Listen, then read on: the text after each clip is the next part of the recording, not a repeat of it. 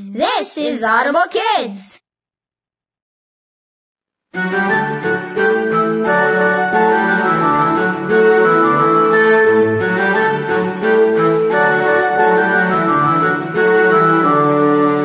Audible.com and Penguin Young Readers Group present The Gruffalo, written by Julia Donaldson and read by Hal Hollings.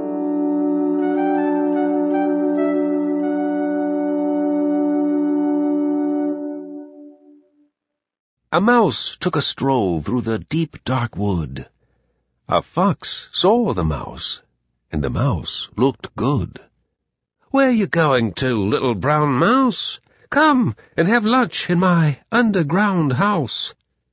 It's terribly kind of you, Fox, but no, I'm going to have lunch with a Gruffalo. A Gruffalo? What's a Gruffalo? A Gruffalo? Why, didn't you know? He has terrible tusks and terrible claws and terrible teeth in his terrible jaws.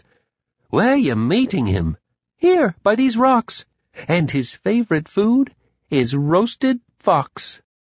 Roasted fox? Oh my, Fox said. Goodbye, little mouse. And away he sped.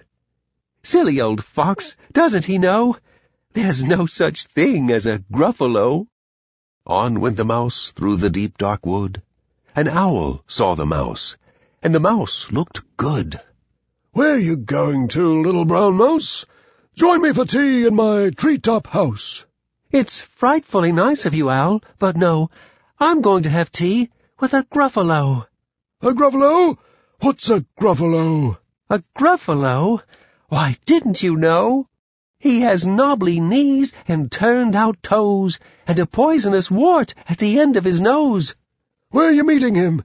Here, by this stream. And his favorite food is owl ice cream.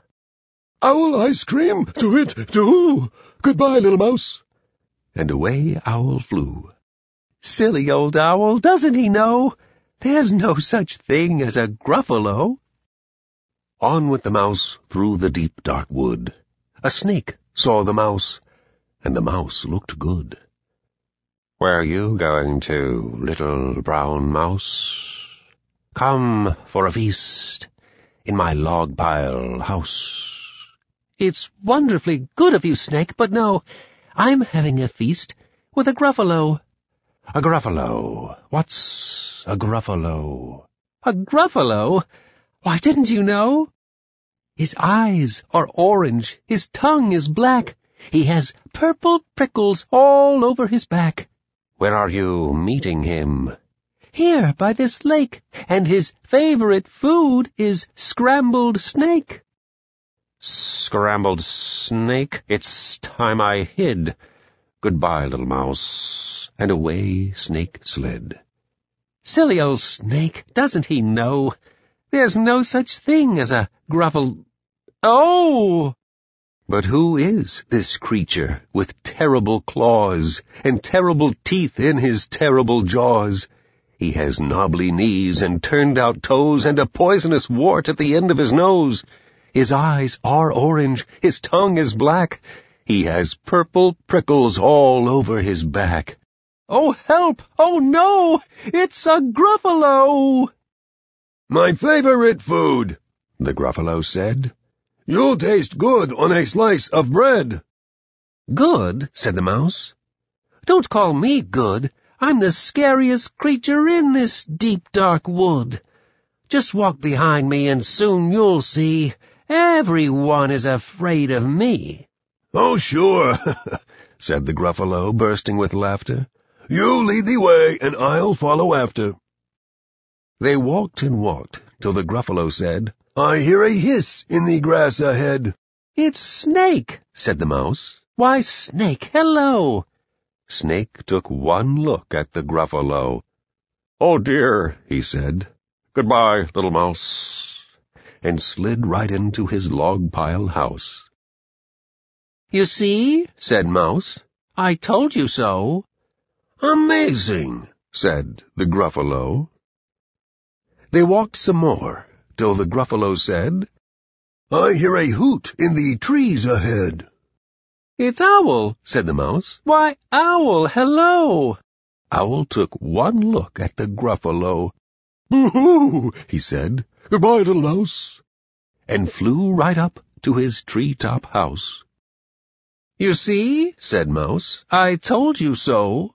Astounding, said the Gruffalo. They walked some more till the Gruffalo said, I hear some paws on the path ahead. It's Fox, said the mouse. Why, Fox, hello! Fox took one look at the Gruffalo.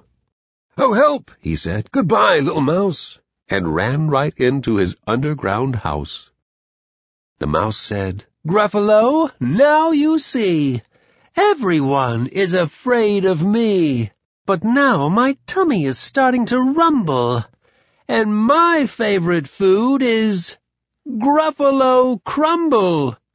Gruffalo Crumble, the Gruffalo said, and quick as the wind he turned and fled.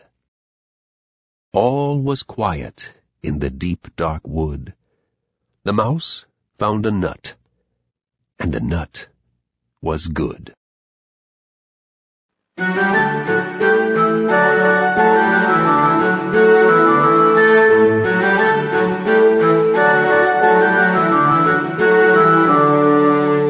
Has been an Audible.com and Penguin Young Readers Group production. Copyright 1999 by Julia Donaldson. Audio recording copyright 2007 by Penguin Group USA Incorporated.